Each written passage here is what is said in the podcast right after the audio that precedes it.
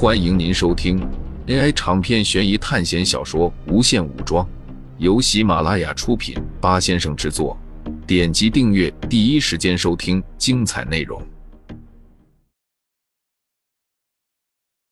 时间过了两日，刘备将大部分的黄巾军打散编制，然后收编。他这次将带着两万兵马前往酸枣县。苏哲也利用这两日的时间，从代方城把之前损失掉的一部分兵力给补充了上来。河水冰冷，河道开阔，在高唐停靠了几十艘大船。我们从高唐出发，途经濮阳和鸟巢，然后抵达泗水关，之后行军三日就可以从界桥到达邺城，那里就是目的地了。金鹏说道。午时三刻，我们从高唐出发。那个时候河水不会有浮冰，而且流速不快，很适合船只行进。韩阳和他乐浪城的人这几天不知道在干什么，很神秘。苏哲这边不止他一个人，还有兰可。你为什么老是跟着我？苏哲问道。你应该是属于刘备阵营。兰可叹了一口气，说道：“我其实也不想跟着你的，但是刘备他们那里都是一群中年大叔，一点趣味都没有。跟在你这里，至少还有帅哥看啊！本来考试就这么紧张了，动不动就会死。如果一点都不放松的话，那还不如去死呢。”兰可的话很牵强，至少在苏哲看来是这样的。与其他这样的说辞，还不如说因为大家都是学校的同学。感觉和自己在一起有真实感。这次考试之后，如果我能活下来，我一定要去好好放松一下。兰可又不知道在说什么了。对了，你考试完了之后，一般在干什么？兰可问道。训练、睡觉、看书、思考。苏哲回答道。哇，你这样的生活。简直太无聊了，要不要我给你介绍几个妹子？看你实力也不错，他们正好缺少安全感。只要你一说你解开了基因锁和灵魂锁，他们绝对会扑过来的。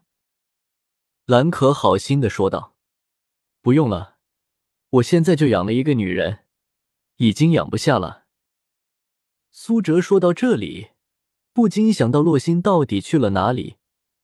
给他强化的血腥女妖的身体素质类强化，在这个世界，如果不遇到那些猛将还好，但是一遇到，估计就只有逃跑的份了。而且他还没有解开基因锁和灵魂锁，智力开发也没有完全。几百学分制造的普通人造人，几千学分强化，不知道他能不能解开基因锁和灵魂锁。如果他能够解开的话。那么苏哲之后肯定会投入大量的学分来发展，因为一个人的力量终究是有限的，所以需要一个团队。但是现在以吉班的实力真的太差了，除了一个孟凡奇之外，其他的都不太行。现在学校里面的人，大多数都是拼命强化自己的身体，很少有去强化别的东西的，就连召唤系的人都很少，毕竟自己的实力高了。才不会那么容易死掉。你们刘备阵营的人，只有你一个吗？苏哲很是好奇。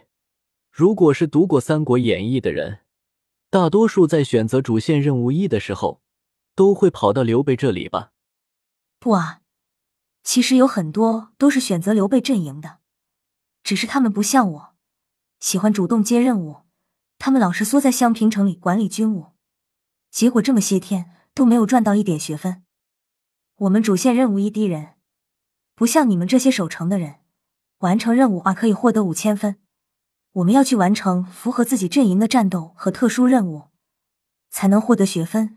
就像我之前去刺杀张大木一样。兰可说道。那么现在，那些人在哪里？苏哲问道。有一部分人在做后勤，调动兵马之类的。有一部分跟着关羽和刘备在打仗了，因为我们没有那么多学分可以牺牲，给不出五千学分提前结束这次考试，所以只能跟着任务走了。他们还挺羡慕你们这些守城的，完成任务居然有五千点学分，可以提前回去。呵呵，一群鼠目寸光的家伙。兰可傲娇的鄙夷看起来十分可爱，不过这对于苏哲来说并没有什么用。他知道这是兰可故意这样做的。实际上，他主动靠近苏哲，应该也是察觉到了苏哲力量很强，而且如果能够打好关系的话，不仅在这次考试中可以互相帮助，接下来有类似的考试相遇的话，至少也能熟悉一点。不得不说，兰可非常聪明，让普通人看不出他这点小心思，而且正常人也不会有这样的感觉。嗯。苏哲是这样想的，过于理性的分析利益所带来的动机。这个学校有那种抛开学校恐怖氛围，用阳光心态生活的人吗？苏哲觉得不可能有。生死本来就是一件很严肃的事情，也只有在这样的情况下，才能突破生死的极限，解开基因锁和灵魂锁。但是，真的是这样吗？随着时间的接近，到了大军行进的时刻。刘备的两万兵马，加上苏哲的五千两百人，再加上韩阳的四千多人马，一众人浩浩荡荡的出发了。黄河水域十分开阔，众人因为是逆水行舟，所以行军速度没有很快，但是预计能够在时间之内赶到邺城。苏哲将自己的铁人部队分开布置，因为他的重量实在太大了。如果要是正常的编制，船体根本承受不了他们的重量。苏哲的部队在中间，刘备的军队在最前面，韩阳掉在最后。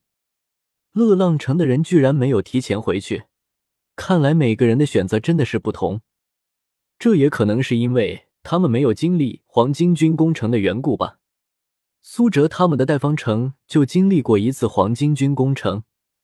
当时有五千多黄巾军攻击，那个时候代方城的防御措施十分的差，强弩楼也只有四座。要不是兰可和苏哲将张大木的军营搞得混乱，这几千黄巾军已经攻破代方城了。实际上这也是苏哲的问题，当时学校给的考试应该只是要解决这几千黄巾军就行了，但是苏哲却偏要解决根源问题。跑去把张大木的几万黄巾军驻扎地给剿灭了。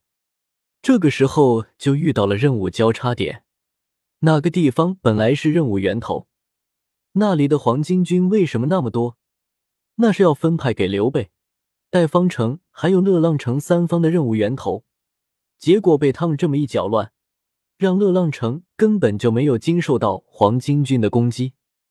之后属于刘备阵营。和公孙瓒阵营还有张角阵营的人，他们的任务场景应该是南皮城，那是属于主线任务一那些人的任务。结果苏哲又跑去插了一脚，这应该是捞过界了，所以学校判定了让雪狼攻击苏哲。那头受伤的雪狼实力应该有基因锁二阶的实力，不过苏哲推测只有人类才有基因锁和灵魂锁的能力。野兽应该只是凭借自己天生的身体优势。当时如果不是苏哲突破基因锁二阶，将受伤的雪狼秒杀，就已经死了。这整个三国的考试场景特别大，实力判定也特别恐怖。如果只是想要好好的度过考试，那么仅仅就是安分发展自己的城池，然后和学校安排的任务做拼死决战就行了。像苏哲和兰可这些。解开了基因锁和灵魂锁的人，才有资格做一些额外任务，然后突破了到了二阶，才有资格真正的融入这个考试。船只正在河水上行走，激浪泛起白花。可是就在这时，发生了一件意想不到的事情。听众朋友们，本集为您播放完毕，欢迎订阅专辑，下集精彩继续。